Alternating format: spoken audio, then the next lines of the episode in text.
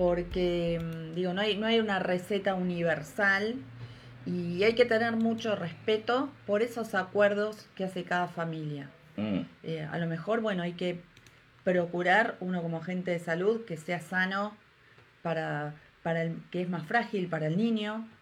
Eh, a lo mejor eso nos tiene que preocupar. Los adultos ya pueden decir por sí mismos, el niño no. Eh, pero cada familia tiene su forma, cada familia tiene su manera de resolver esta situación que es una crisis. La Mm. llegada de los hijos definitivamente es una crisis vital Mm. para uno, es una revolución en la vida de uno, ¿cómo no lo va a hacer en la vida de la pareja? Eh, es, es inevitable. Bueno, Y está bien, ¿eh? Está bien que así sea, porque sería, este, digamos, preocupante que no pase absolutamente nada. No se registró la llegada de ese niño, no se registró el cambio, sería realmente preocupante.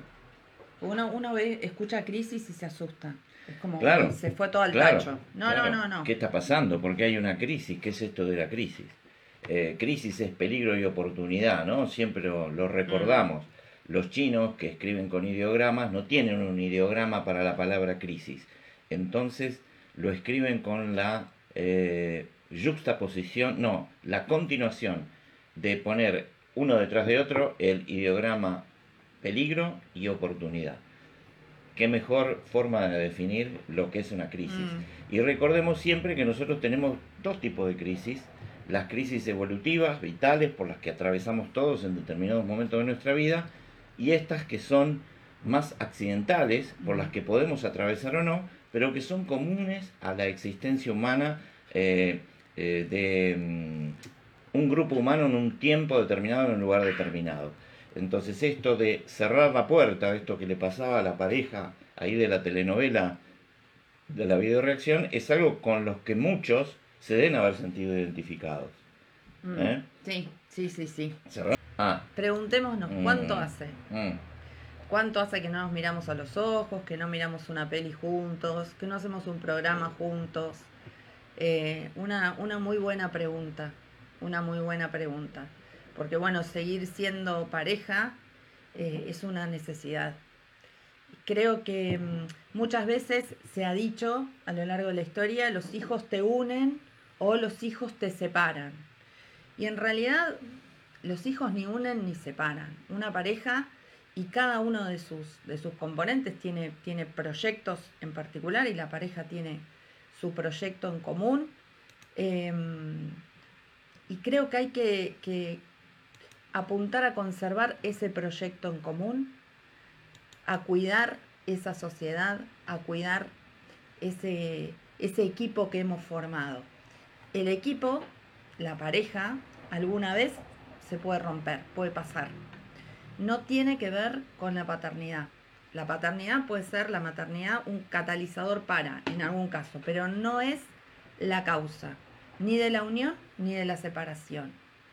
Y como adultos, todos necesitamos ese espacio de adultos. Que si somos papás y estamos juntos, es la vida de pareja. Otras cosas y la vida de pareja también, que forma parte de nuestra vida de adultos, que necesitamos mantener.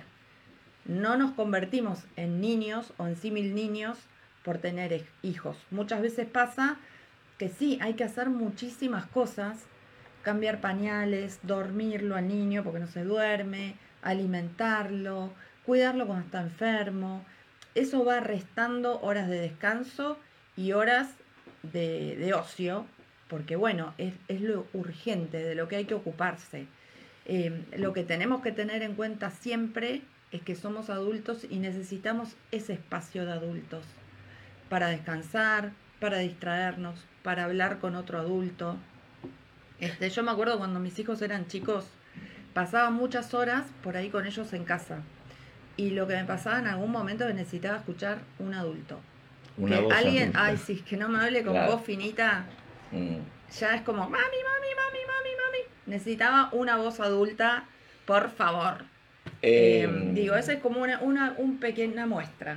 Es muy interesante porque esto, entre las cosas que nos plantea Lau, es algo que mm, está muy bien desarrollado en un libro de un gran amigo nuestro y, un eh, médico al que respetamos y admiramos mucho, que es Gabriel Castellá, eh, en, cuando habla él de la teoría y programa de vida, por acá atrás tengo el libro, ahora les, paso el título en cuanto me pueda mover. Eh, él habla de las motivaciones, de las finalidades, del propósito con el que son traídos los hijos al mundo. Entonces, cuidado cuando eh, vemos que los hijos son traídos al mundo para unir a una pareja. es un peso enorme para ese hijo, una tarea que ese niño, esa niña no está preparada ni tiene por qué cumplir. Em, y lo más probable es que no una la pareja, o que lo que genere comunión sea muy transitorio, eh, embarazo, parto y, periodo posterior.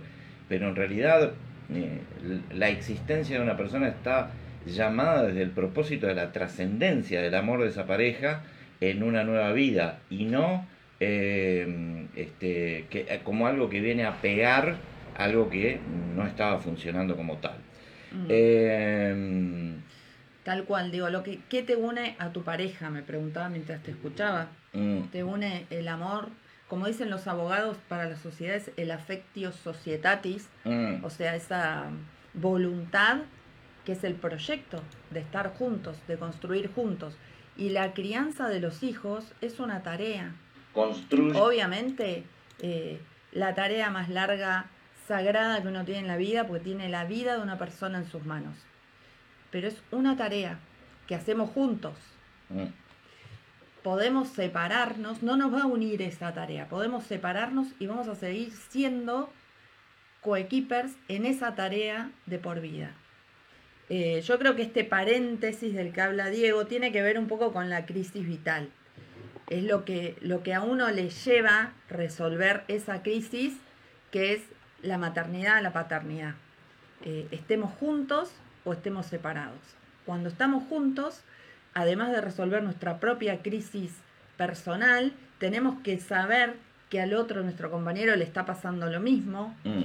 eh, que también está cansado, que también está como obnubilado, choqueado, maravillado este, con, la criaturita que llegó a la vida de los dos, eh, que le va a llevar un tiempo acomodarse, que no va a ser del mismo modo que me acomode yo, y acordarme siempre si lo sigo eligiendo o no, si sigue existiendo ese affectio societatis, esa voluntad de estar juntos. Y si es así, ahí, ahí entra lo que decía este, la licenciada Raquel Sosa, esta cosa de ceder, mm, mm. aprender a ceder. Por ahí me pasa a mí escuchar, sobre todo con papás de, nenes chiquititos, mamás, papás digo, eh, que las mamás me dicen, yo estoy todo el día con el nene, me ocupo, este, me levanto a la noche y él está todo el día trabajando. Ah. Y ahora trabaja más, parece me lo hace a propósito que trabaja más. Mm. Y en realidad, lo que yo les, les planteo, que piensen, que charlen con su pareja, es cómo está resolviendo cada uno esta crisis. Mm. Porque a lo mejor mamá, por una cuestión de, aprendizaje, de, contexto histórico-social, se ocupa más de las necesidades del bebé. Además, bueno, en principio es la que tiene la teta y el papá no. Eh, mm. Aunque eso se puede resolver. Pero mm. en general las mamás nos ocupamos más de estas cosas cotidianas.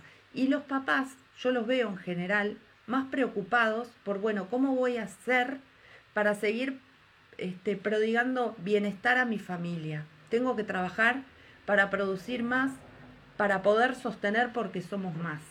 Entonces, los dos están intentando resolver esta crisis vital, cada uno desde su mundo interno. Entonces es súper importante el diálogo, la empatía, el poder comprender el mundo del otro ese otro que tengo tan cerca y que conozco tanto.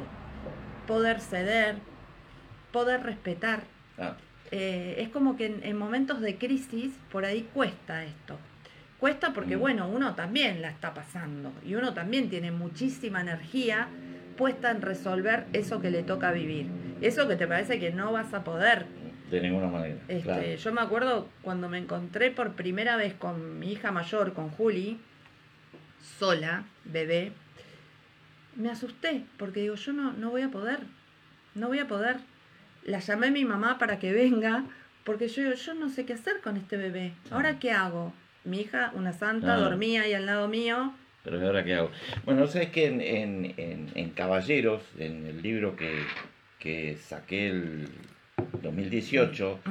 eh, hago ahí mención a la transformación muy profunda que genera en el varón la llegada del primer hijo de la primera hija. Hay un cambio, eh, generalmente hay un impacto muy grande relacionado con esto que decías, que tiene que ver con algo de la responsabilidad y de algo más amplio, que es, eh, el, como dice la letra del tema Vos sabés, de mm. los fabulosos mm. Cadillac, eh, ya no estás nunca más solo. Y esto involucra un montón de cosas. Mm. Eh, entre ellas está este tema de la responsabilidad. Resumidas cuentas. Cuando eh, se empezó a rascar dije, no es mentira. No, es mentira. Eh, en resumidas cuentas, ¿hay receta? No, no hay una única receta. Lo que sí es importante, pensaba esto que decía Marco, primero está el nido y después están los pichones. O sea, el nido tiene que ser conservado, no es que cambiamos, dejamos de ser para hacer otra cosa. Es un doble rol, es un doble error. Pasamos a... Pero eso no nos tiene que asustar, porque en la vida desempeñamos multiplicidad de roles, no solo dos. También seguimos siendo hijos, también somos eh, este, eh, profesionales, empleados, trabajadores, eh, docentes, alumnos, vecinos, ciudadanos. Desempeñamos multiplicidad de roles. Bueno, estos dos se desempeñan adentro de la misma casa. Tal cual, tal cual. Y como vos este, empezabas diciendo, José, no hay receta, pero sí hay ingredientes. ingredientes infaltables. El autoconocimiento, la, la capacidad de tolerar la frustración, la empatía, el respeto y el diálogo. Eso no tiene que faltar. Cómo los mezcla cada uno, cuánto pone y dónde pone cada uno, es la receta personal. Pero los ingredientes tienen que estar.